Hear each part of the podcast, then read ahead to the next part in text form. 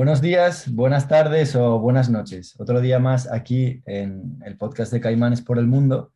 Y hoy tenemos a una invitada muy especial con la cual nos sentimos muy, muy agradecidos de que venga.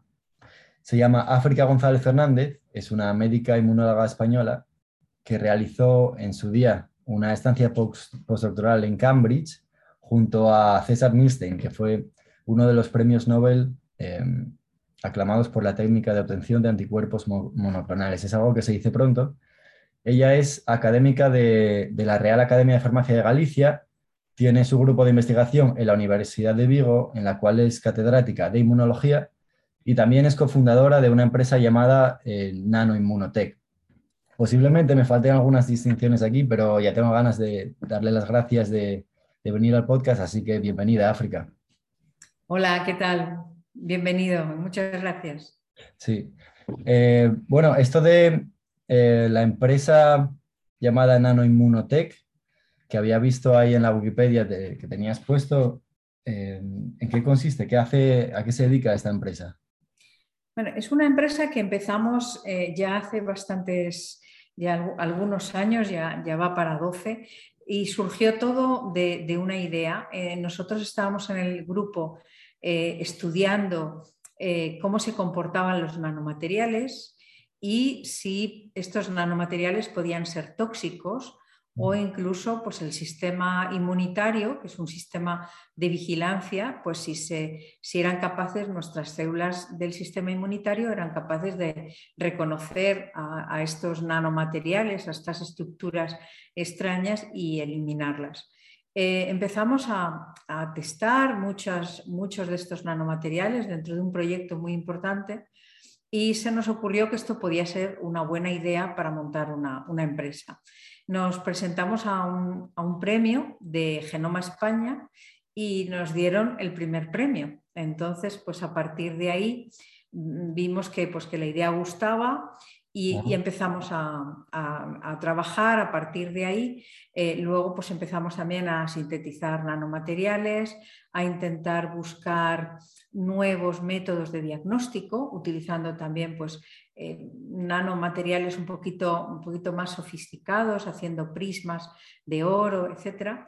Y, bueno, pues ahí estamos. Es una empresa que bueno, pues ha ido teniendo sus altibajos y, y bueno, pues seguimos ahí trabajando en, el campo de, la nanotecnología y la interacción con el sistema inmunitario. Claro. Estos nanomateriales o, partículas que vosotros diseñáis, ¿qué tienen exactamente como objetivo? ¿Tienen como objetivo el poder llevar ciertos fármacos, ciertas drogas em, a células del cuerpo específicas, a partes específicas, y también tener una interacción especial con el sistema inmune, que a lo mejor sea volar un poco por debajo del radar sin que el sistema inmune salte a la mínima que metes algo en el cuerpo o algo similar. Sí, estábamos intentando buscar un poco la, capa de invisibilidad de Harry Potter, ¿no? Para que mm. el, sistema inmunitario, pues determinados nanomateriales, por ejemplo, no los vea. Y eh, una cosa es lo que también hacemos en el grupo de investigación, eh, mi grupo pues estamos haciendo diseño de nanopartículas eh, con varias finalidades, para hacer vacunas, por ejemplo, para hepatitis que se puedan dar por vía intranasal y también para la curación de enfermedades como por ejemplo el cáncer. Eh, estamos trabajando ahora en cáncer de páncreas y lo que, lo que estamos es intentando llegar al cáncer de páncreas de tres vías diferentes, a través de, tres aproximaciones. Una es intentar que nuestro organismo vea mejor al cáncer y lo elimine, y para ello utilizamos una vacuna utilizando una proteína que está mutada en el cáncer de páncreas, de forma que nuestro, nuestra inmunidad Mm, sea más potente frente a esa proteína. Eh, otra cosa que estamos haciendo es testar fármacos nuevos, colaborando con, grupos de, química orgánica, eh, para ver si podemos mejorar el tratamiento. Y luego, por otra parte, usamos también nanomateriales para bloquear determinadas rutas de activación, impidiendo que las células se dividan. Entonces, bueno, creemos que por las tres aproximaciones, pues eh, tal vez podamos conseguir eh, disminuir el cáncer de, páncreas, que es uno de los más letales actualmente. Eh, no es el más frecuente, pero sí es el que más mata. O sea, vosotros intentáis, porque claro, al final el cáncer son células de nuestro propio cuerpo que se ponen a dividir de manera descontrolada y son eh, las que dañan nuestros órganos a un poco a medio largo plazo, entonces el sistema inmune no lo reconoce como un patógeno porque siguen siendo células de nuestro cuerpo. Y vosotros lo que hacéis es intentar enseñarle al cuerpo que eso es algo extraño. Entonces, tenéis que coger algo de estas células eh, pancreáticas cancerígenas, que no células pancreáticas normales, que sea específico de, cuando se transforman en cancerígenas y eso enseñárselo al sistema inmune. Exactamente, exactamente, como lo has descrito perfectamente. Eh, lo que queremos es que ese cáncer deje de ser eh, invisible, esas células tumorales. Queremos que el, sistema inmunitario las vea como algo raro, anómalo y que las destruya. Ahora ha habido un campo que se está abriendo, que es la, inmunoterapia del cáncer, que es eh, manipular el sistema inmunitario para que nuestro propio organismo, nuestra propia inmunidad, mate al cáncer. Eh, a veces ayudado externamente, puede ser porque nos administren anticuerpos monoclonales o una terapia celular, por ejemplo, que donemos sangre, se manipulen nuestras, nuestros leucocitos y se vuelvan a reintroducir para que ya estos leucocitos fortalecidos eh, maten al cáncer. Hay ahora mismo distintas estrategias para la eliminación de, cánceres, eh, por ejemplo, la utilización de bacterias, eh, virus oncolíticos, anticuerpos monoclonales, la activación mediante el uso de células que están ya infiltrando el tumor. Las podemos sacar del tumor, crecer y que se dividan y que al principio de tener muy pocas, al cabo de los días eh, tenemos ya muchas células que podemos volver a reinfundir. Entonces, ahora mismo la inmunoterapia está en un boom, hay muchísima ya aprobada, eh, que muchos pacientes ya se están beneficiando y hay otros campos en los que todavía hay que seguir trabajando y uno de ellos es el cáncer de páncreas, porque la mayor parte de los tratamientos que existen no son eficaces. Ya, claro. Eh, entonces, en lo que consiste un poco es encontrar esas esos antígenos específicos de células cancerígenas. En, esta terapia de sangre sería como sacar las células eh, de nuestro cuerpo que aprenden la inmunidad, que, bueno, mis clases de inmunología quedan un poco atrás, pero creo que serían las células B, ¿no? y enseñarles lo específico de esa célula del cáncer y entonces ellas están preparadas para luego cuando vuelvan al cuerpo, cuando encuentren este antígeno por ahí, atacar esa célula. Entonces aquí supongo que tiene mucha, mucho futuro o mucha aplicación la ingeniería genética, ¿no? Coger estas células y modificarlas genéticamente para que sean capaces de reconocer estas partes específicas de células cancerígenas. Sí, en realidad son los linfocitos T los que son los que al final van a destruir eh, las células tumorales porque son capaces de ser citotóxicas y de eh, liberar una serie de gránulos que hacen agujeros y que matan a las, células tumorales. Los linfocitos B producen anticuerpos y podríamos eh, producir anticuerpos monoclonales, como el doctor César Milstein, que fue el que diseñó esa, esa técnica, sí que podemos generar anticuerpos muy específicos o que bien reconozcan directamente a las células tumorales o bien que modifiquen nuestra inmunidad. Hay a veces las células tumorales lo que hacen es que adormecen nuestro sistema inmunitario, lo dejan dormido.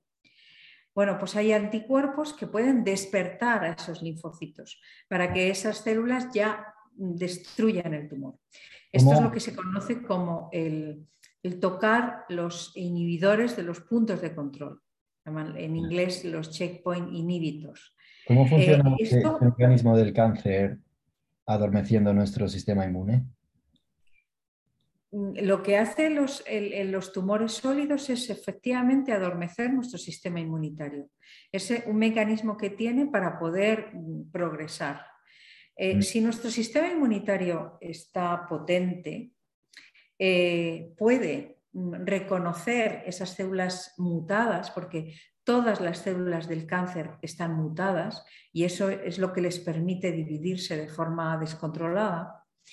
Eh, habitualmente nuestro sistema inmunitario hace vigilancia y va mirando las células que están envejecidas, dañadas, senescentes, viejas y las va eliminando. Eh, ¿Qué ocurre? Que puede haber mm, algunas células tumorales que se escapen o que pueda llegar como un cierto equilibrio. ¿no? Se generan células tumorales que son destruidas, eh, se siguen generando y son destruidas. Pero puede llegar un momento en que ese equilibrio se rompa y las células tumorales ya el sistema inmunitario no sea capaz de destruirlas. Y es cuando entonces aparece el tumor. Y una vez que ya el tumor empieza a ir creciendo, hace varias cosas. Una tiene que generar nuevos vasos para que le pueda llegar sangre. Las mm. células tienen que comer. Claro. Entonces genera vasos cambiando a las células que están por allí para que se conviertan en, células del endotelio, de capilares. Son capilares muy anómalos, muy fenestrados, muy tortuosos, pero ellos, las células tumorales lo que quieren es eh, poder llegar a tener nutrientes. Y luego otra de las cosas que hacen es liberan sustancias eh, que lo que hacen es adormecer a las células inmunitarias que han intentado llegar para destruir al tumor. Entonces, esto se ha visto cuando se sacan los tumores, se ve que hay células inmunitarias. ¿Y por qué no están respondiendo? Pues se ve que están dormidas, están mm, eh, mediante una serie de señales que las células tumorales le han mandado y esos linfocitos están adormecidos. Bueno, pues yo ahora tengo, hay maneras mediante unos anticuerpos de despertar a esos linfocitos. Y esto está siendo verdaderamente una revolución. Los anticuerpos monoclonales frente a los checkpoints eh, están realmente revolucionando porque muchos cánceres sólidos que no tenían tratamiento ahora lo tienen. Y simplemente ha sido ayudar al sistema inmunitario para que vea mejor al, cáncer. O sea, el, cáncer es capaz de, en su desarrollo, diferenciarse más o menos como un órgano en, el cual atrae vasos sanguíneos para poder alimentarse, porque además son células metabólicamente muy activas que imagino necesitan una alta cantidad de energía, y es capaz de protegerse de nuestro sistema inmune, ¿no? Eso es bastante bastante increíble, así como, bueno, supongo que es parte de la evolución del cáncer dentro de nuestro cuerpo. Claro, forma parte de, la, evolución. Eh, si estamos viendo el cáncer es porque ha ocurrido todo esto que comentas. Mm. Eh, si no, mm, seguramente que casi todos los días tendríamos células tumorales, pero nuestro sistema inmunitario es capaz de reconocerlo y de eliminarlo. ¿Cuándo aparecen sobre todo los cánceres? Pues conforme se van acumulando todas esas mutaciones, sobre todo es con la edad. Hay una clara asociación de desarrollo de cáncer con edad avanzada y hay claramente una subida casi exponencial con los cánceres de colon. En el cáncer de mama es un poco más lineal, pero está muy, muy asociado a la, a la edad. Ya, o sea, las células van acumulando mutaciones y al final pierden la capacidad que tienen ellas mismas de regularse en cuanto a una división descontrolada, entiendo. Y entonces sería fácil tratar a gente que tenga este tipo de cánceres sólidos simplemente con un conjunto, un cóctel de anticuerpos monoclonales. En ocasiones, en ocasiones, con un cóctel de anticuerpos monoclonales somos capaces de, curar, de curar un cáncer, efectivamente. Bueno, eso, eso tiene bastante, es bastante prometedor. Eh, es, ya una realidad, es ya una realidad. Ah. Eh, puedes hablar con muchos oncólogos eh, cómo la utilización de los anticuerpos monoclonales, que ojo, no se usan solo en cáncer, se emplean también en enfermedades autoinmunes en degeneración macular, en personas que tienen osteoporosis muy severas, en hipercolesterolemia, en alergias. Quiero decir, ahora mismo el campo de los anticuerpos monoclonales, es, el campo es brutal. Y, es como yo te decía, es ya una realidad, no, no, no tenemos ya que, que, esperar a mucho más. Sí que es verdad que cada vez se van descubriendo también nuevas moléculas, otras moléculas de adormecimiento que hace el cáncer. Eh, se están conociendo también más tipos celulares. Eh, ya estamos conociendo mejor ese microambiente tumoral y, por tanto pues, eh, está ya siendo digamos, más fácil el ir atajando y, atacando mejor a las, a las células tumorales. Pero no solo nos tenemos que quedar con los monoclonales, el cáncer se puede abordar también con otros tipos de inmunoterapia. Y hay una concreta que está autorizada, que es la utilización de linfocitos T modificados genéticamente, lo que comentabas antes, modificarlos genéticamente, armarlos para que funcionen mejor. Y esto está siendo eh, muy útil para leucemias y linfomas de, células, de células B, en el que el propio paciente con sus propias células hace una donación de sangre, se le manipulan sus linfocitos T, se les vuelve a reinfundir y esta persona queda libre de su leucemia. Esto se llama la terapia CART porque se introduce un receptor quimérico en la estructura de esos linfocitos. Un receptor quimérico quiere decir una combinación de diferentes partes de otros receptores. Sí, es como el concepto de la quimera, ¿no? que, tiene, por ejemplo, pues cabeza de león y patas de cabra y, cola de, ave. ¿no? Eh, quimera es cuando, cuando se hace una, una mezcla. Entonces, este, esta, este elemento, esta modificación génica, lo que tiene es unas partes del receptor del linfocito T y unas partes del receptor del linfocito B. Y por eso se llama eh, un receptor quimérico. Tiene una parte de anticuerpo y otra parte de receptor de la célula T. Ah, o sea que conecta ambas, ambas eh, células. qué buena idea, qué buena idea. Pero imagino que para, para tratar todos los tipos de cánceres mediante terapias de este tipo es necesario saber en cada tipo de cáncer cuál es esta pieza que diferencia la célula cancerígena de la célula de tejido normal, ese antígeno eh, cancerígeno. Entonces, no, yo no sé hasta qué punto somos capaces de diferenciar una pieza clave por cada tipo de cáncer humano que se conoce. Tienes mucha razón. Eh, en muchos casos es muy difícil y, sería una terapia personalizada. Es decir, habría que buscar algunas mutaciones concretas en proteínas de un, paciente para desarrollar y diseñar una vacuna específica para ese paciente. Pero tenemos una ventaja. Por ejemplo, el cáncer de páncreas tiene una proteína que se llama CARRAS, que en el 90% de las personas tienen la misma mutación. El 90% de las personas tienen una mutación en una posición concreta. Entonces, esa vacuna serviría para casi todos los pacientes con, ese, con cáncer de páncreas. Entonces, lo que se hace es, en vez de intentar buscar mutaciones muy específicas y que solo valgan para una persona, intentar buscar algo que pueda ser, digamos, más, eh, que se pueda utilizar para más personas. Lo mismo, por ejemplo, para el melanoma. Pues si casi todas las personas tienen mutada eh, o sobreexpresada una proteína como es MAGE, bueno, pues se puede hacer una vacuna dirigida frente a esa proteína. Pero tienes toda la razón que si, si, tenemos muchas proteínas diferentes mutadas, pues al final tenemos que hacer una vacuna personalizada para cada paciente. Al final es una terapia individual en la que habría que coger eh, a cada persona, coger su tejido tumoral, secuenciarlo, compararlo con el resto de, del genoma de esa persona sano, por así decirlo. E intentar... Estas terapias ya se han, empleado eh, y se están utilizando para algunas eh, leucemias muy concretas. se llevan años ya trabajando con, se llaman linfomas B de bajo grado y se hace exactamente lo que tú dices, se obtiene las células tumorales, se analiza qué tienen esas células que no tienen las, las sanas y se hace una terapia específica y dirigida solo para ese paciente.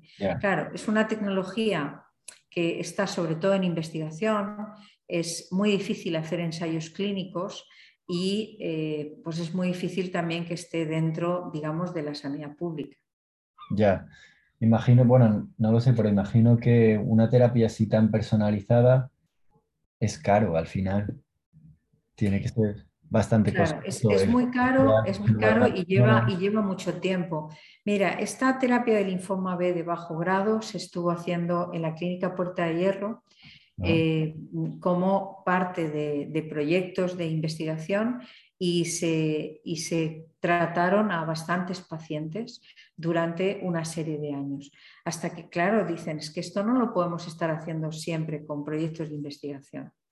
Eh, son terapias, como tú bien dices, caras, eh, que requieren eh, tiempo personal muy adiestrado, muy experimentado y sobre todo unas instalaciones que te permitan hacer toda esa manipulación de células en cultivo. Eh, porque luego es, todo ese tratamiento mm, va a ser utilizado en pacientes. Entonces, por todo ello son terapias muy caras. La terapia CAR, que decíamos antes, esta terapia con, linfocitos modificados, ya hay varias empresas y es una terapia muy cara. Está autorizada por, también por la sanidad, en este caso por la sanidad pública, pero se controla mucho a qué pacientes va a ir dirigido. Eh, porque son terapias muy caras. Estamos hablando en torno a 300.000 euros por paciente.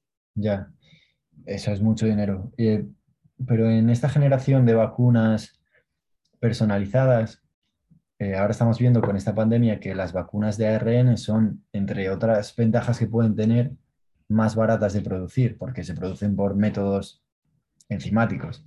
Entonces, se están, o tú crees que se, pueden hacer estas terapias cancerígenas mediante vacunas de ARN? Yo creo que las vacunas de RNA tienen muchísimo futuro.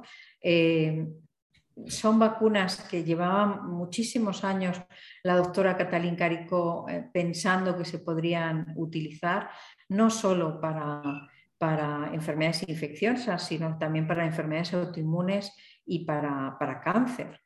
Eh, yo les auguro un, gran futuro. Lo que también hay, que demostrar, y todavía en eso no hay muchos datos, es mm, el tiempo, el tiempo, el efecto que pueden tener esas vacunas porque llevamos muy poco tiempo de pandemia. Entonces, no, sabemos muy bien si la memoria inmunitaria que inducen es suficientemente larga o no. Eh, si en el caso de, un cáncer, si la respuesta inmunitaria que se genere eh, va a ser suficientemente potente.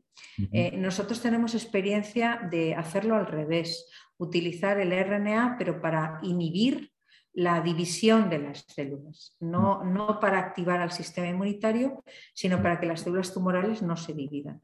Pero yo sí que soy muy optimista en que a partir de ahora las vacunas de, RNA van a ser, ya es un presente y que van a tener un extraordinario eh, futuro para, muchas patologías. ¿Cuáles son para ti eh, en concreto las ventajas de las vacunas de ARN comparadas con los métodos tradicionales de generación de vacunas? Pues mira, las vacunas convencionales necesitaban eh, tener el patógeno, eh, crecer el patógeno o bien atenuado o, bien eh, muerto, o obtener elementos de, de, ellos. ¿no? Se podían utilizar también proteínas recombinantes, eh, mediante pues, técnicas de ingeniería genética eh, o bien obtener toxinas. Todo esto pues, requiere sobre todo mucho tiempo, eh, es costoso. Hay veces que los cultivos se te contaminan, tienes que volver a empezar. es un proceso sobre todo complejo. La ventaja es que estas vacunas pues se parecen bastante mm, más al patógeno original, porque estamos enseñando al sistema inmunitario, como yo digo, un enemigo a los soldados del sistema inmunitario, le estamos enseñando una foto lo más parecida a lo que va a ser luego mm, si nos enfrentamos al patógeno original. Entonces, bueno, tienen unas eh, ciertas ventajas. Eh, de las vacunas de RNA durante mucho tiempo se pensó que no se iban a poder utilizar porque las vacunas de ADN estaban teniendo muy, muy poco resultado, no se estaba viendo una buena respuesta y eh, había cierta toxicidad también en las vacunas de RNA. Esto llevó pues, a los investigadores a, modificar ese RNA para disminuirle esa, toxicidad y han logrado pues, un éxito impresionante de unas vacunas con más de un 90% de eficacia para el, para el SARS-CoV-2. Esto yo creo que es, un, hito, un hito absoluto en la historia de, la, de, la, investigación, que en tan solo eh, un año después de la pandemia tuviéramos unas vacunas, no solo ya que las tuviéramos, sino que fueran tan eficaces. Claro. Eh, como ventajas, eh, lo que tú has comentado también, la facilidad de, de, hacer esas vacunas. El mismo día que se tenía la secuencia desde los investigadores chinos, ese mismo día ya se tenía eh, eh, eh, la, digamos, toda la lectura y las letras para empezar a poder hacer la vacuna. El tiempo de diseño de la vacuna es rapidísimo. Lo que se ha tardado es sobre todo en todos los ensayos de fase clínica que se hicieron con muchísimos miles de personas en poco tiempo, se acortó el tiempo y luego mm, todo el tema, digamos, regulatorio que también se agilizó. Pero realmente hacer la vacuna se hizo en cortísimo plazo de tiempo. Entonces, yo las vacunas de RNA, desde luego para las pandemias y nuevas pandemias que puedan venir, claramente eh, son las primeras en las que hay que pensar. Ya. El cuello de botella está en eso que tú dices, de probarlas, ¿no? Porque realmente el ARN al final es escribir una secuencia. Tú tienes un antígeno, en este caso la famosa proteína spike o proteína de la espícula del de, SARS-CoV-2. Eh, entonces se conoce la secuencia de la proteína. Eso se sintetiza en modo de ADN. Se escriben las letras. Luego vienen las enzimas que se encargan de transcribir el DNA, el ADN a ARN. Y eso es muy fácil de hacer y se generan pum, pum, pum, muchas copias de esta molécula de ARN y eso es lo que luego va dentro de nuestro cuerpo para que nuestras propias células generen esa proteína de la espícula y la identifiquen como parte del patógeno y entonces eh, nuestro sistema inmune actúe ahí. Entonces, claro, ahora mismo, frente a estas variantes que nos estamos enfrentando en la pandemia en la que tenemos en estos momentos, eh, las vacunas de ARN codifican para proteínas de la espícula que pertenecían a las primeras variantes, antes incluso de la delta, que ya ni me, supongo que alfa, no me acuerdo cuál era el nombre. Entonces, y además solo codifican contra este antígeno de la proteína de la espícula como es tan fácil generar moléculas de ARN, yo creo que en el futuro seremos capaces de generar frente a un mismo patógeno eh, una protección por más partes que solo la proteína de la espícula. A lo mejor podemos codificar en un ARN eh, que va en la misma vacuna la proteína de la espícula para la variante que sea y además proteínas a lo mejor de, que se encargan de la, de la transcripción en este virus y la replicación, con lo cual podemos atacar a este virus por varios frentes y así protegernos contra variantes más, más diferentes o contra más variantes a la vez en una misma dosis. Pero claro, como decíamos antes, lo que retarda este avance son las pruebas clínicas y los ensayos y el papeleo. Claro, había un problema también, los, modelos animales, los ratones no se infectan con el SARS-CoV-2. Eh, el tener un modelo animal es absolutamente imprescindible. Eh, y eso, bueno, pues hace que, se tuviera que ir directamente a, se tuvieron que modificar se estudió la respuesta inmunitaria, digamos, de, la vacuna, ver si producía anticuerpos o producía linfocitos, pero hasta que no se tuvieron animales modificados genéticamente que pudieran infectarse, no se podían hacer estudios de, lo que se llama de desafío, ¿no? de infectar a los animales y ver si verdaderamente la vacuna era eficaz o no. Se hicieron también en monos antes de ir eso, a miles de pacientes. Cualquier vacuna que vaya a utilizarse en humanos eh, tiene que, tener eh, un análisis en muchísimas personas, porque hay que evaluar no solo, no solo que genere respuesta inmunitaria, sino lo importante de una vacuna no es que genere respuesta inmunitaria, es que proteja de la enfermedad. Eso ha sido también, yo creo que un error que, se ha ido transmitiendo porque se publicaban datos de esta vacuna produce tantos anticuerpos, esta otra produce más, produce menos. Lo importante no es que produzca anticuerpos, es que proteja de la enfermedad. Y estas vacunas de RNA han demostrado ser muy eficaces protegiendo de la enfermedad pero no tanto de los, de los contagios. Y en lo que tú comentabas de, de las variantes, el sistema inmunitario también puede mutar, también puede cambiar y puede mejorar. Eh, una vez que ha visto la foto del enemigo, puede también cambiar si ese enemigo que llega ha venido un poquito cambiado. Lo que pasa es que eso necesita un poco de tiempo. Pero una vez que ya hemos generado células de memoria y viene de nuevo una variante un poquito diferente, vamos a ser capaces de responder de forma mucho más rápida, mucho más eficaz. Y es lo que ha, estado pasando con Omicron. Las personas ya vacunadas tenían como una especie de resfriado durante dos o tres días hasta que su sistema inmunitario y su memoria se ponían en marcha y ya eran capaces de resolver la infección. Los que han estado sobre todo graves son las personas que no estaban vacunadas o personas vulnerables que, o porque su sistema inmunitario no lo, tenía, lo tenían eh, alterado. Y ahí, bueno, pues también es importante decir que el, cómo tenemos nuestro sistema inmunitario es fundamental para responder mejor o peor a las infecciones. Y hay maneras de fortalecer también nuestro sistema inmunitario. No sé si quieres que comentemos eh, cómo podemos ayudar a que nuestro sistema inmunitario eh, se, mantenga, se mantenga en condiciones el mayor tiempo posible. Sí, sí, sí, es, un, buen enfoque. Eh, antes me gustaría hacer hincapié en una cosa que, has dicho que me parece bastante, bastante increíble. Dices que el sistema inmune, cuando se expone a un patógeno, es bueno, el sistema inmune es una de las cosas más complejas que hay en, biología, yo creo, porque si cuando tratas de estudiarlo eh, es súper complejo. Hay un montón de, jugadores que juegan diferentes papeles, interaccionan a muchos niveles. Pero dices que el sistema inmune se enfrenta a un patógeno y entonces aprende a enfrentarse con él la próxima vez, pero también de algún modo es capaz de mutar y aprender a enfrentarse con patógenos que se pueden parecer a este patógeno original con, el que se peleó.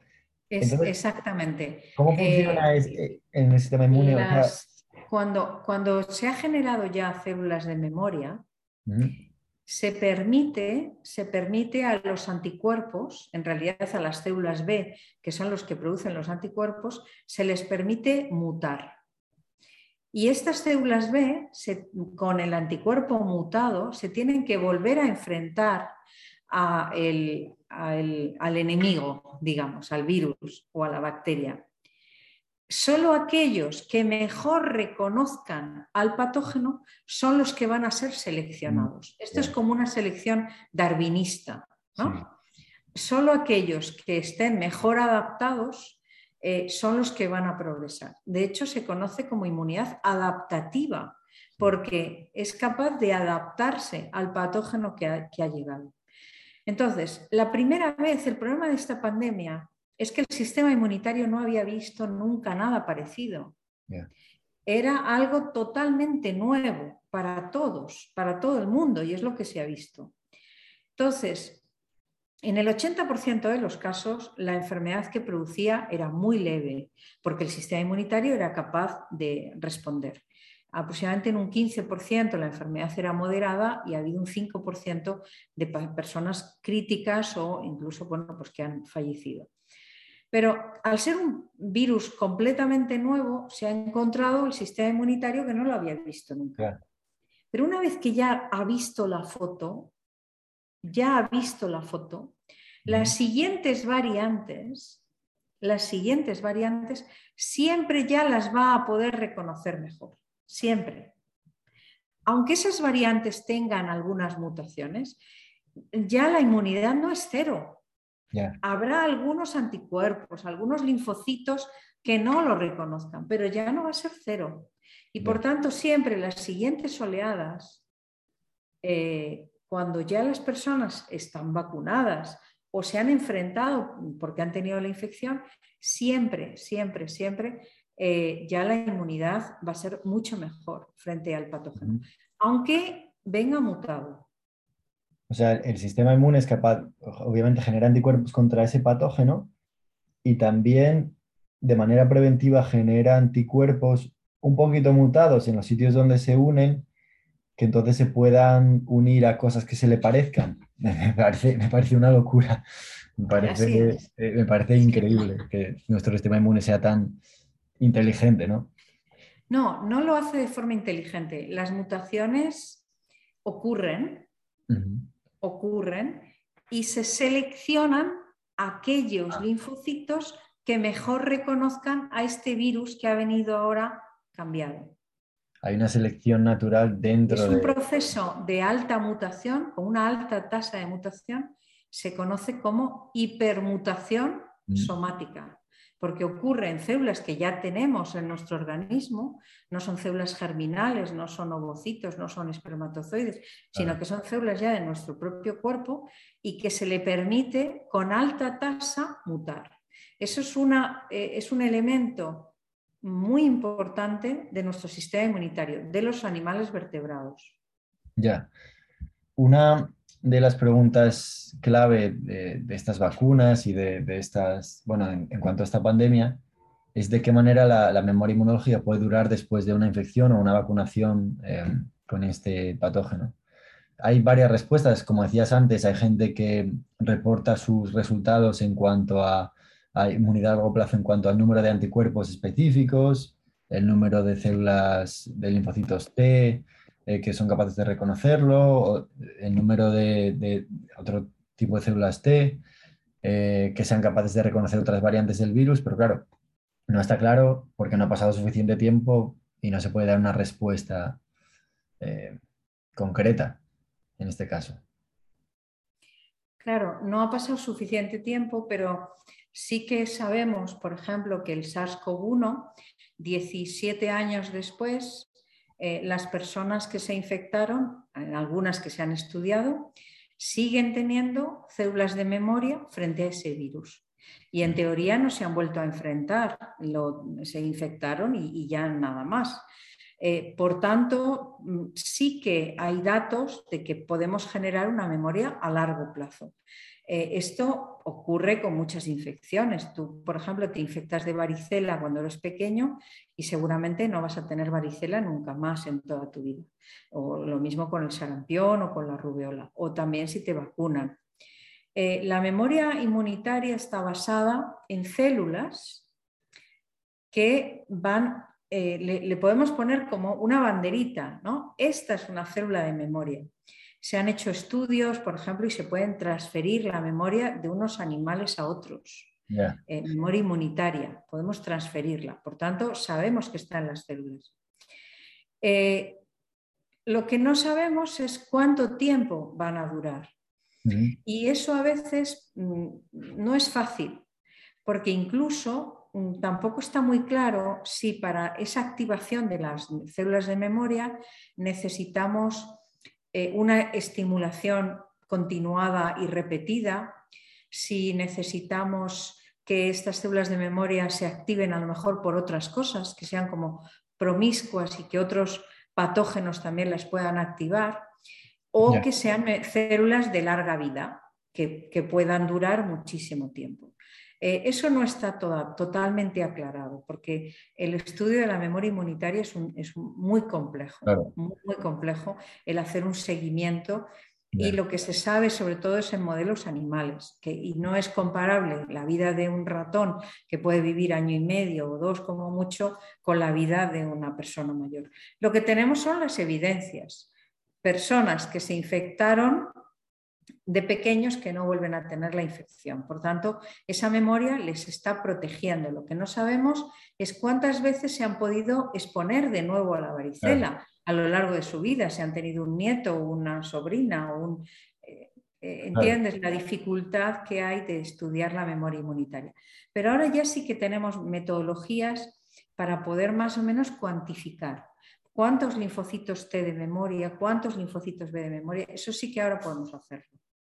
Claro, entonces, en este caso es difícil decir a largo plazo el papel que juega em, el número de veces que te hayas vacunado, eh, las veces que te has expuesto al virus, los boosters eh, clásicos, ¿no? Entonces, en tu opinión, teniendo esto en cuenta, eh, ¿qué piensas de las estrategias de vacunación seguidas hasta ahora a nivel de población mundial? Porque no se puede hablar solo de, España o de Europa o de Estados Unidos, sino que esto es un patógeno que engloba todo el mundo y entonces es capaz de replicarse en cualquier persona y, esto ejerce un tipo de selección natural que puede generar nuevas variantes.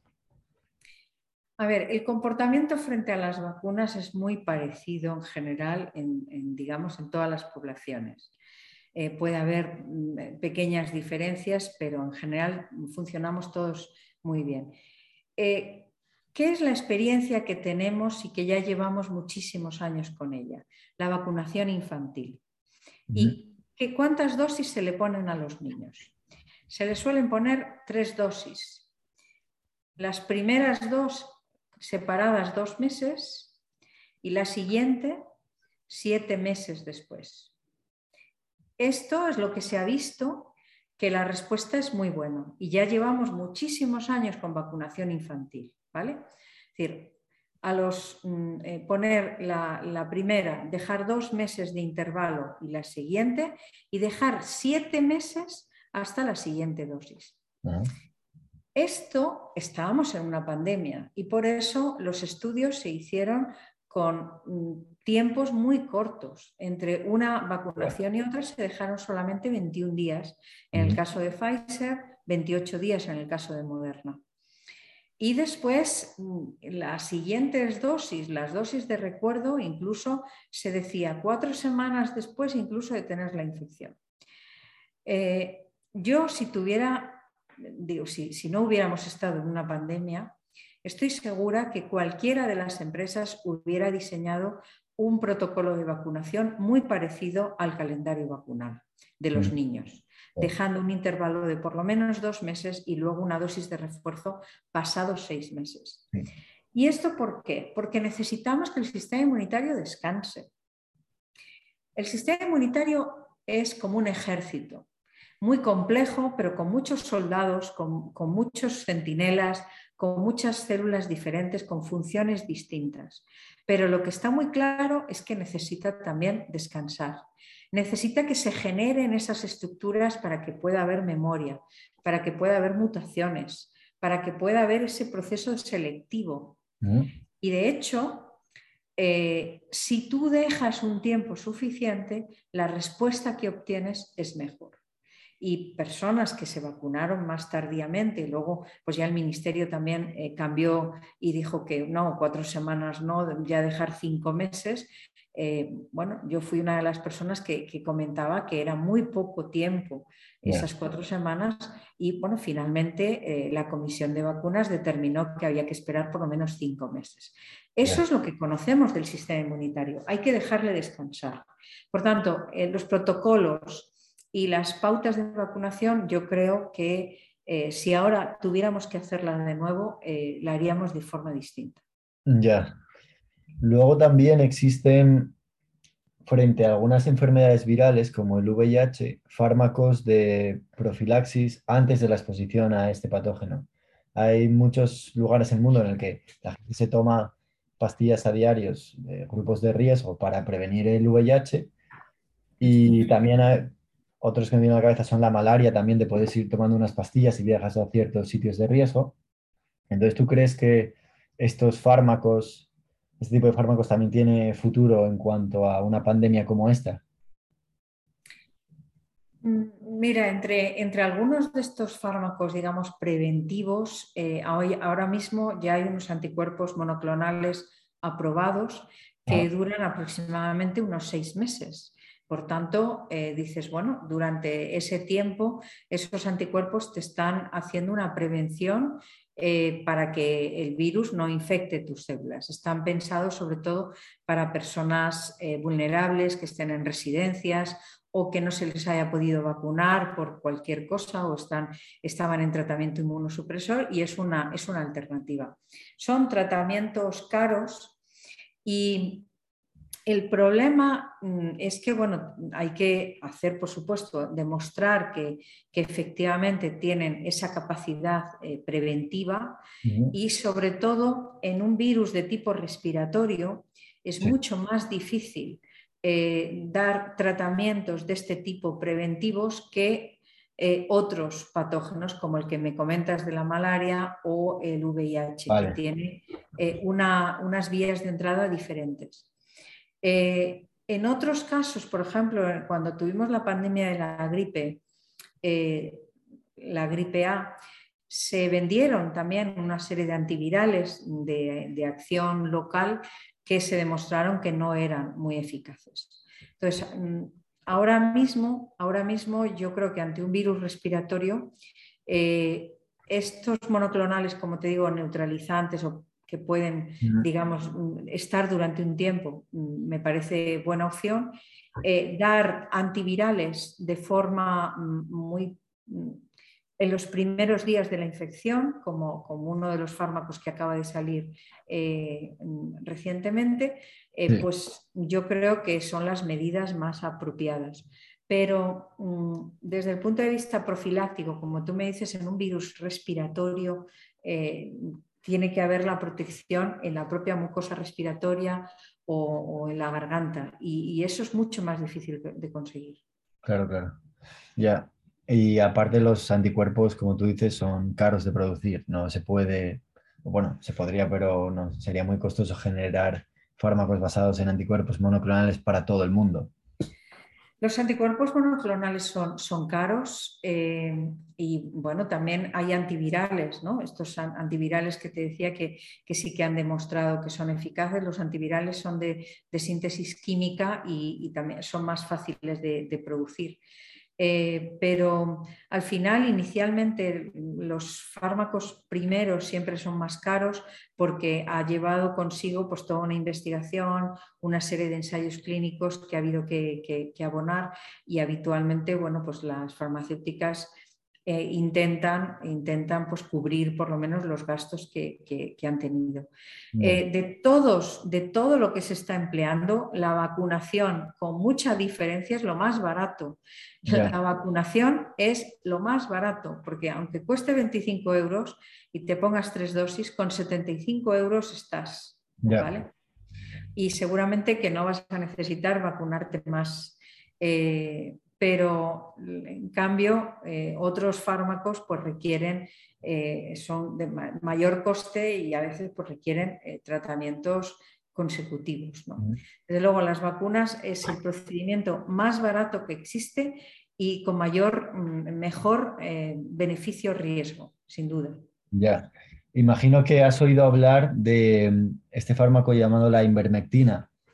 Entonces me gustaría saber cuál es tu opinión frente a un tratamiento basado en, este fármaco frente a un virus como este. Es un, es un, según entiendo yo, es un fármaco bastante genérico, de hecho diseñado para otro tipo de patógenos que no son virus, pero algunos estudios indicaban que podría proteger frente, a, frente al COVID.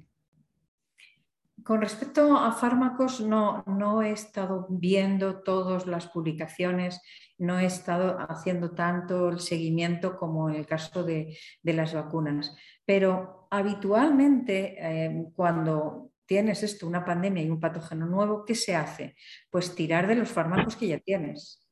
Eh, buscas y se busca toda la farmacopea a vida y por haber, entonces se han probado todos los antivirales que se tenían para otros patógenos, para la malaria, para el VIH, para cualquiera. Y mm, al principio cualquier atisbo en el que parecía que podía mm, resultar eh, un poco superior al placebo eh, avanzaba. Luego, cuando ya se empezaron a, meter más pacientes, pues empezaban a decir, oye, que el rendesivir eh, no funciona, oye, que este otro parece que sí, parece que no. pero es que es lo lógico. y, fíjate, se ha llegado antes a desarrollar una vacuna que a tener fármacos antivirales eh, eficaces. Se acaba de autorizar hace muy, muy poquito la combinación de, dos antivirales eh, para, el VIH.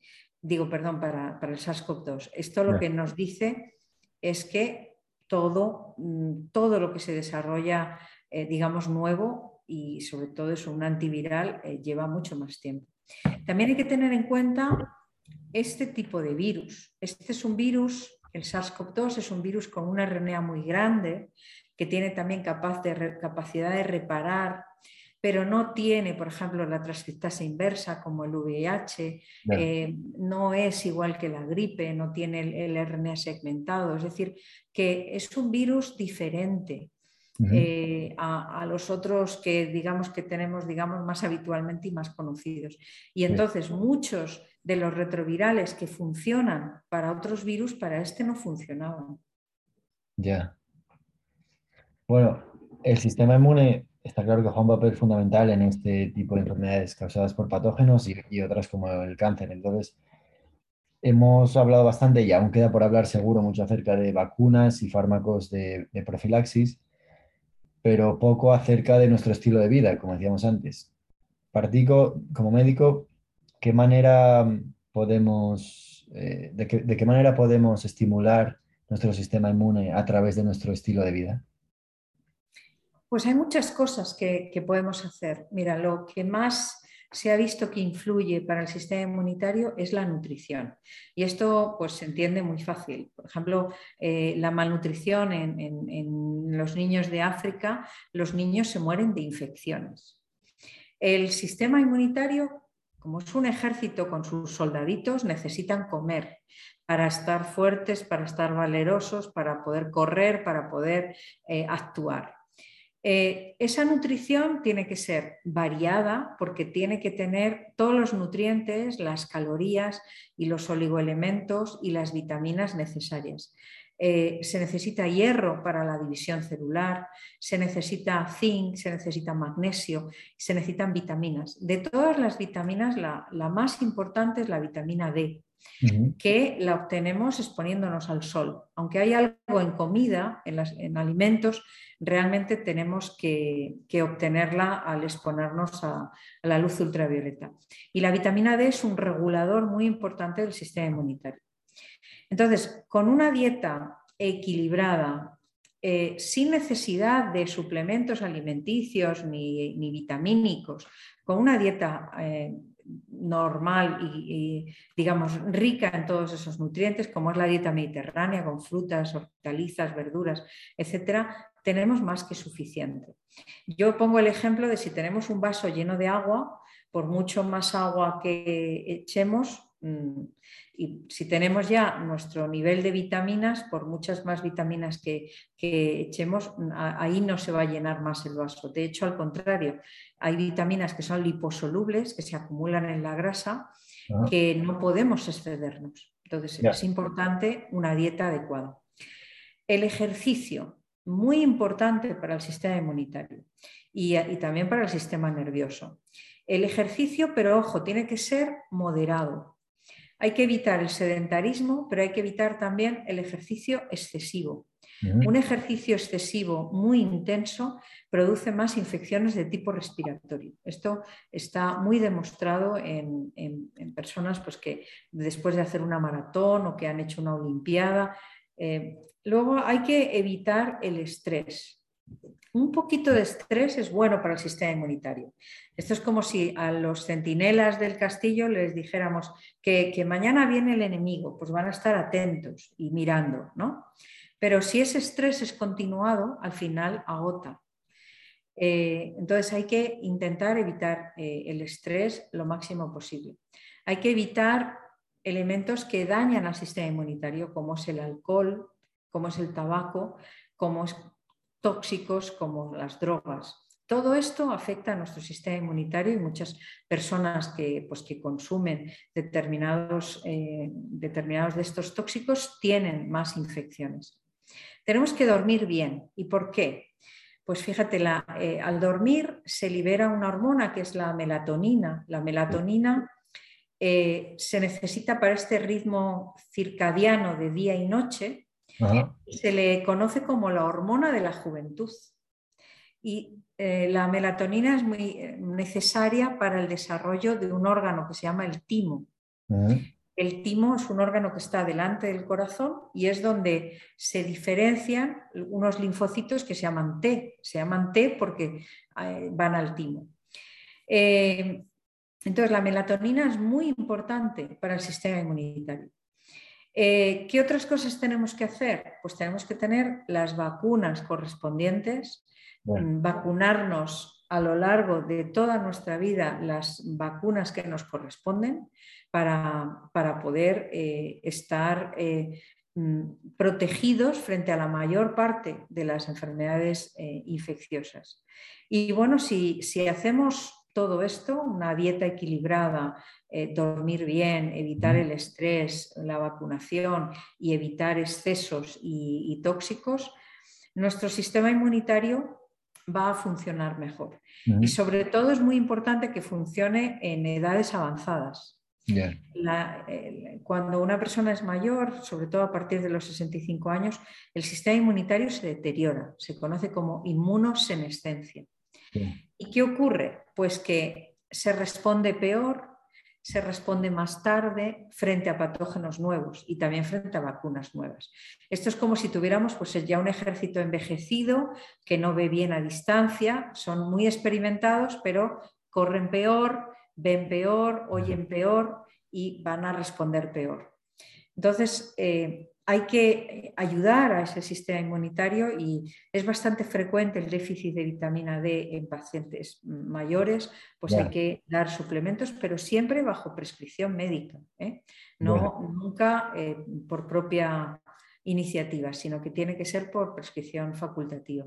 Ya, bueno, aquí en, Dinamarca, como tenemos algo de falta de sol, ahora en muerto hoy no, pero por lo general los inviernos aquí son bastante duros en ese aspecto, sí que puedes obtener eh, suplementos de vitamina D en el supermercado, porque al final los tiene que tomar todo el mundo y además, como decías, es una vitamina liposoluble, con lo cual no sé si tiene mucho efecto si te la tomas en pastillas normales, sino que tiene que venir en estas cápsulas que son así como de aceite y ahí es donde, donde te la tomas.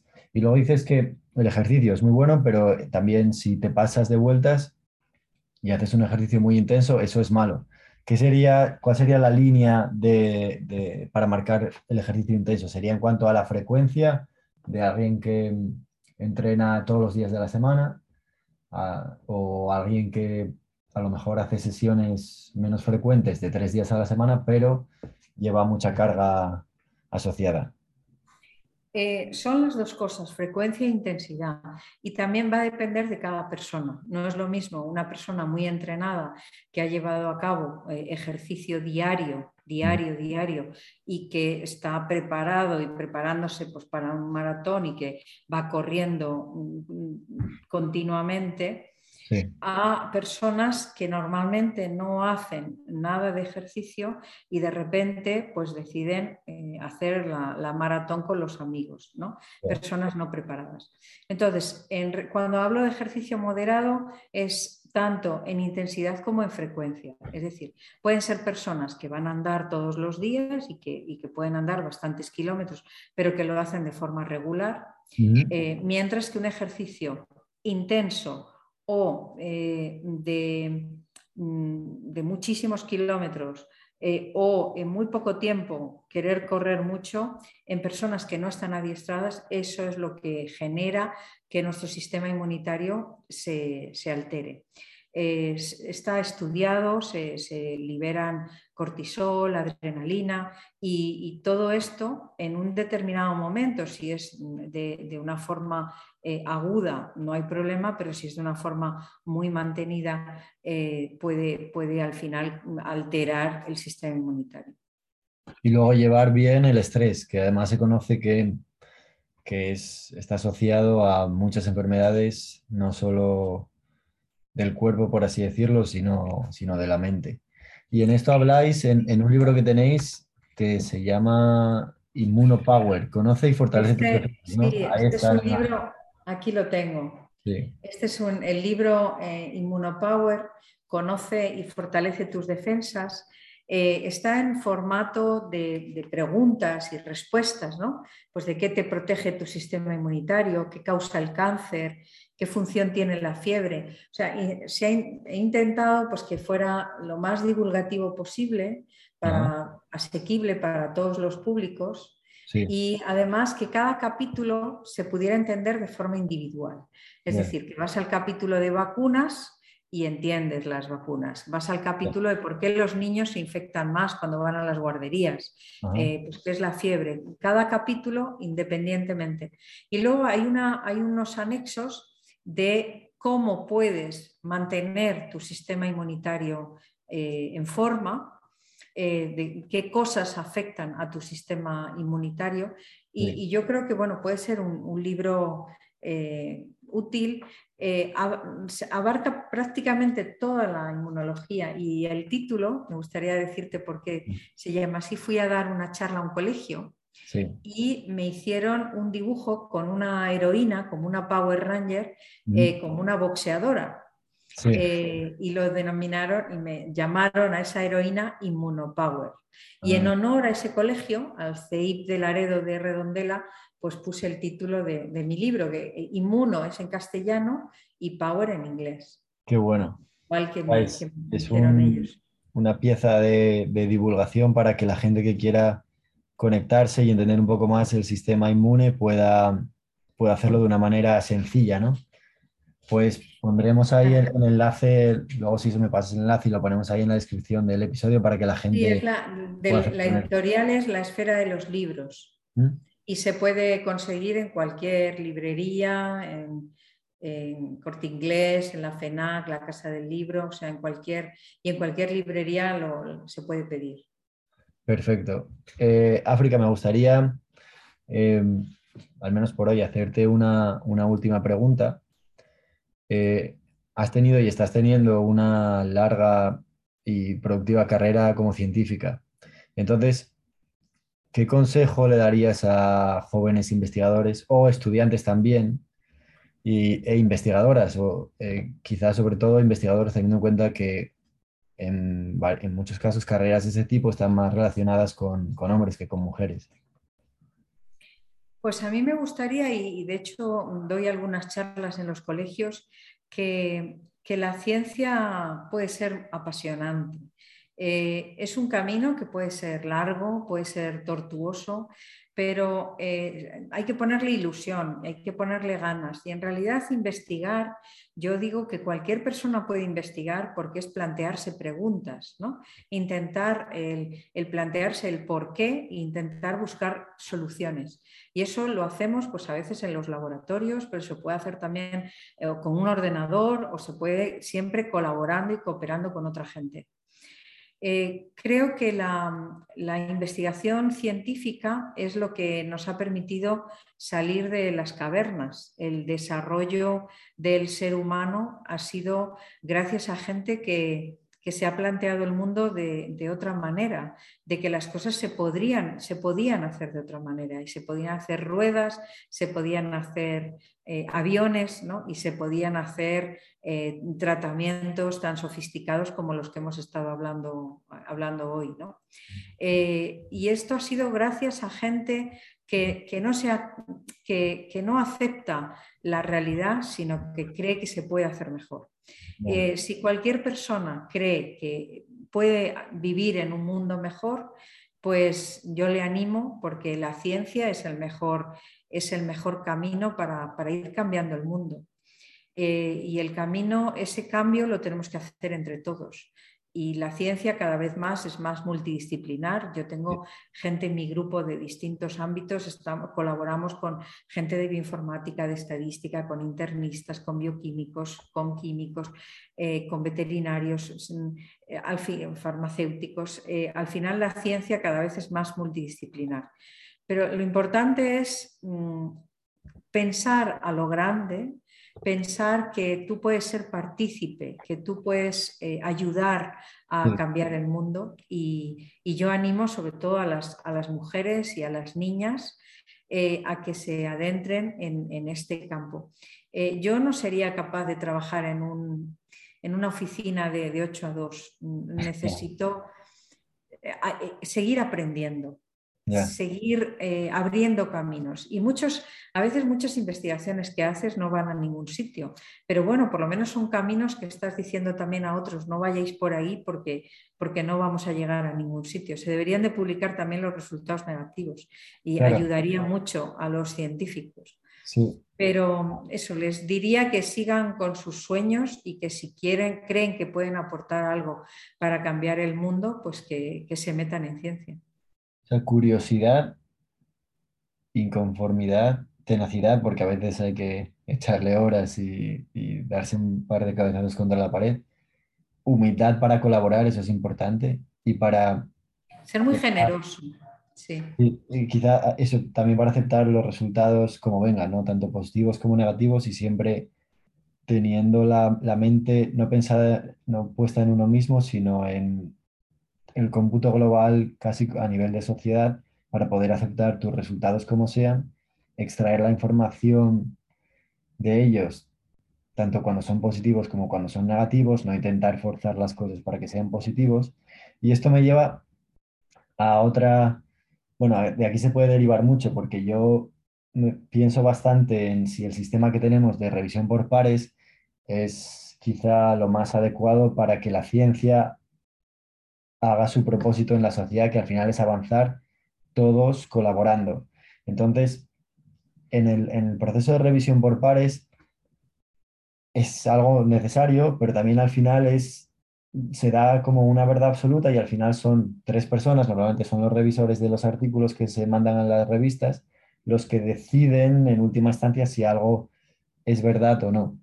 Entonces, bueno, yo creo que también se está perdiendo mucho, porque cuando mirábamos en, el inicio de la pandemia, sobre todo en Twitter, era, era maravilloso ver cómo mucha gente, eh, quizá científicos de otras áreas, se, se, publicaban muchos artículos en estos servicios de preimpresión, preprint, que se llaman BioArchive y todo esto, se ponían un montón de artículos ahí, que era algo que ya se utilizaba antes, pero quizá con los tiempos de corona pues se popularizó un poquito más. Y entonces había mucha gente también ciudadanos científicos, por así decirlo, de otras disciplinas que se enfrentaban a esos datos y entonces eran capaces de, criticarlo, criticar el trabajo y de esa manera hacerlo más fuerte. Entonces, exponiendo el trabajo a la sociedad un poquito más, creo que se puede, se puede beneficiar eh, la ciencia bastante. Entonces, a mí es algo que me gusta. Entonces, quería preguntarte qué piensas tú del proceso de revisión por pares y cómo se puede beneficiar de otras maneras. Yo soy, soy bastante crítica con, el sistema que tenemos de, publicaciones científicas eh, y sobre todo también por el, el, mercado que está generando las revistas, las publicaciones de forma que si pagas, eh, pues muchas revistas eh, vas a, poder publicar, mientras que si, si no pagas, pues mm, tienes que, someterte a, una durísima revisión. ¿no? me, gustaría, dar un, pequeño dato aquí, antes de, de nada, que es que nosotros en nuestro laboratorio esta semana hemos mandado un artículo a una revista de, Open Access, no sé cómo se dice esto en castellano, de, vamos, que cualquiera puede acceder y leerlo, y ahí tienes que pagar mucho. Hemos tenido que pagar, eh, que yo nunca lo había visto, 3.500 euros por, porque, bueno, después del proceso de revisión por pares, que aceptasen nuestro artículo, que lo van a publicar, pagarles 3.500 euros. Este es, el, este es el mercado que yo te decía que, no acepto. Eh, esto, esto ha llevado a que muchísimas editoriales nuevas surjan eh, y, también a una rapidez en las, publicaciones, que todo el mundo es como que tienes que tener muchos artículos, eh, es más cantidad a veces que, calidad. Eh, y también mm, yo que he actuado de revisora, muchas veces el tiempo que te dan las revistas para, para revisar es muy poco tiempo. Eh, a veces en una semana, 10 días máximo, y, si no, pues ya utilizan otro revisor. Hacer una buena revisión, y si se hace una buena revisión por pares, los, revisores suelen mejorarte el artículo. Yo defiendo esa revisión por pares, pero una muy buena revisión realizada por investigadores muy expertos en tu campo pueden hacer brillar tu artículo. Sí. Eh, y yo esa, experiencia sí que la he tenido, de verdaderas eh, eh, evaluaciones muy, muy buenas, que pueden ser muy críticas, pero que realmente te hacen, te hacen mejorar. eso, por desgracia, cada vez se, se ven menos. Mm, a veces no, no, revisan, no, no, te da tiempo a revisar previos artículos, a comparar. Eh, realmente eh, es imposible en 10 días hacer una, revisión realmente buena. Claro, hay un elemento... Mm, con un poco todo, yo soy muy crítica con el sistema actual, muy crítica que las plazas se determinen por el número de papers que tiene una persona, sino que creo que hay que conocer bien la trayectoria del investigador o investigadora, eh, lo que sabe verdaderamente.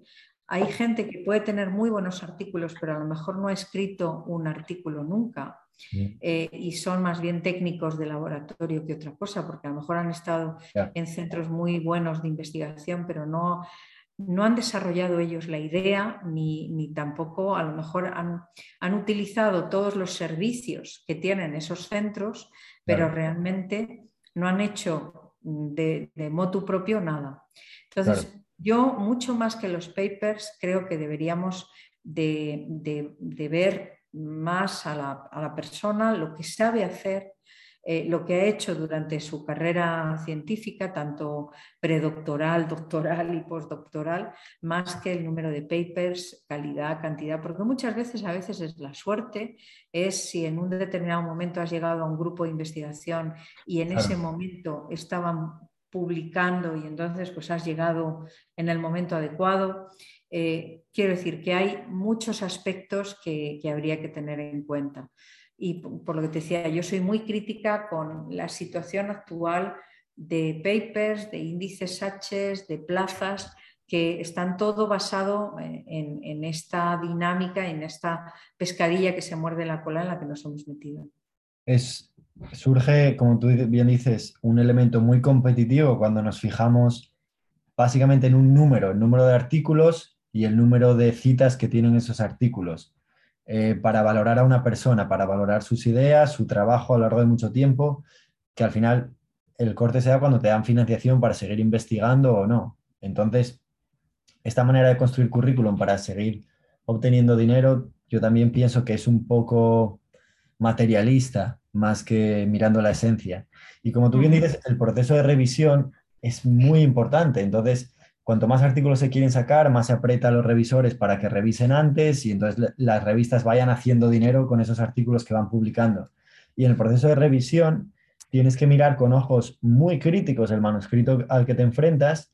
No solo eso, sino que tienes que compararlo con, em, con, la, con la literatura que se ha hecho de ese campo y ver realmente si presenta un avance, si, si eso lo ha hecho otras personas, si se contradicen, si no, y que esté bien escrito y redactado, con lo cual es algo que lleva mucho tiempo y no se premia, porque, eh, bueno, mi jefe también ha hecho de, revisor unas cuantas veces y a veces nos, nos, los pone a nosotros para que, para que seamos los que, los que miremos esos artículos con ojo crítico, eh, pero tampoco hay un beneficio directo para el revisor más que, que a lo mejor esa revista te tenga en, buena instancia para, por si tú quieres publicar artículos ahí. Entonces, creo que habría que dar más tiempo y beneficiar más al revisor para que así realmente pueda hacer un trabajo eh, crítico. Y luego... Estoy, totalmente de acuerdo. Lo, que dices de que también publicar artículos puede ser cuestión de suerte. O sea, tú, puedes estar trabajando muchos años en una idea maravillosa y que los resultados no te acompañen y al final estar muchos años sin publicar. Em, luego también puedes tener la suerte, llegas a un laboratorio que hay un trabajo medio hecho, tú lo llevas hasta el final y al final eh, tú eres un autor en, ese artículo o incluso de los primeros autores.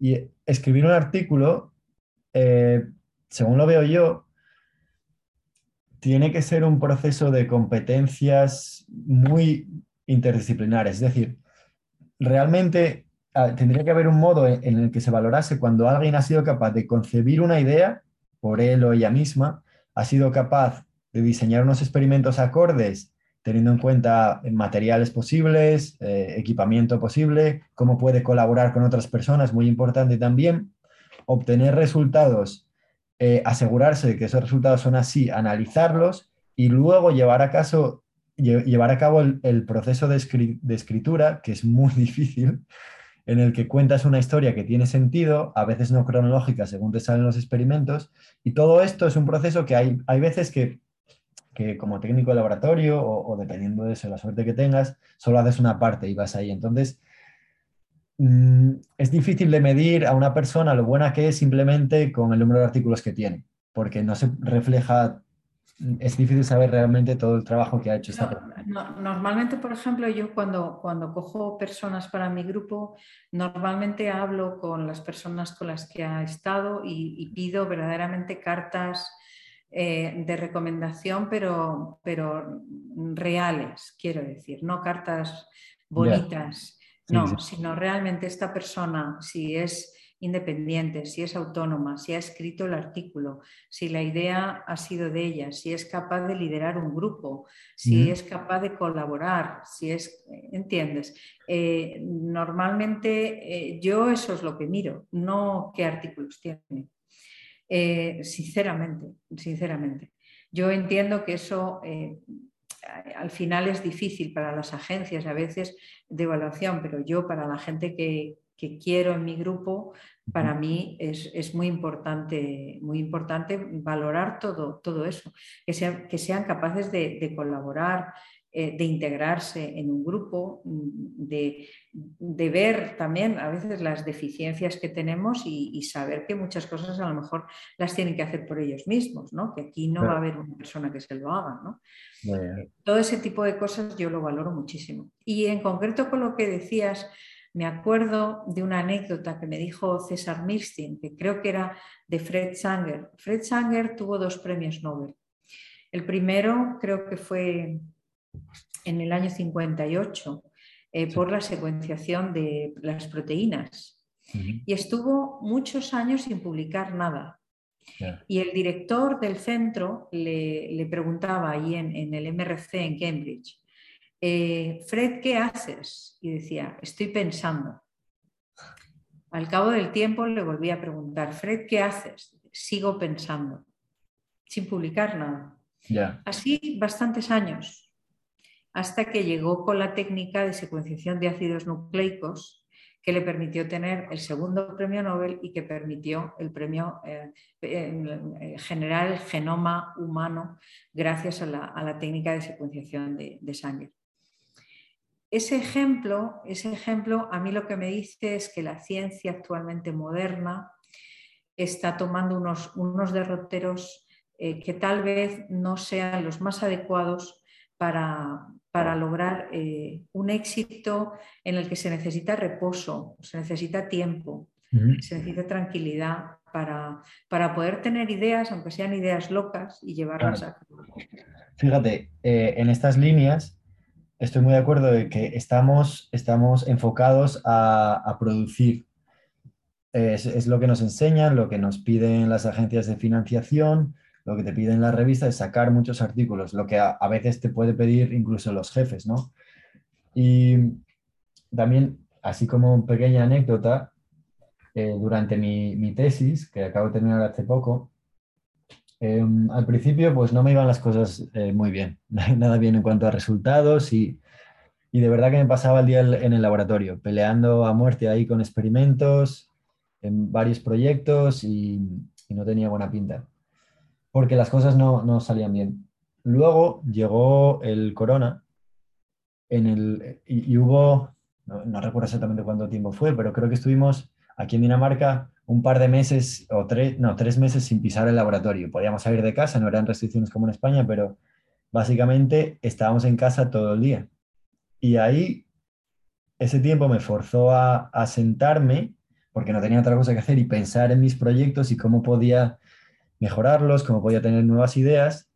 Y de ahí surgieron algunas nuevas ideas que al final fue todo lo, hasta ese momento, desde ese momento hasta el final, todo lo que fue en mi tesis, todo lo que había hecho no, no fue nada en mi tesis doctoral, sino todo lo que surgió a partir de tiempos del corona de poder estar obligado a sentarme y pensar en, nuevas ideas, nuevos proyectos y, nuevos experimentos. Pues efectivamente eso es lo que tendríamos que hacer, pararnos y pensar más.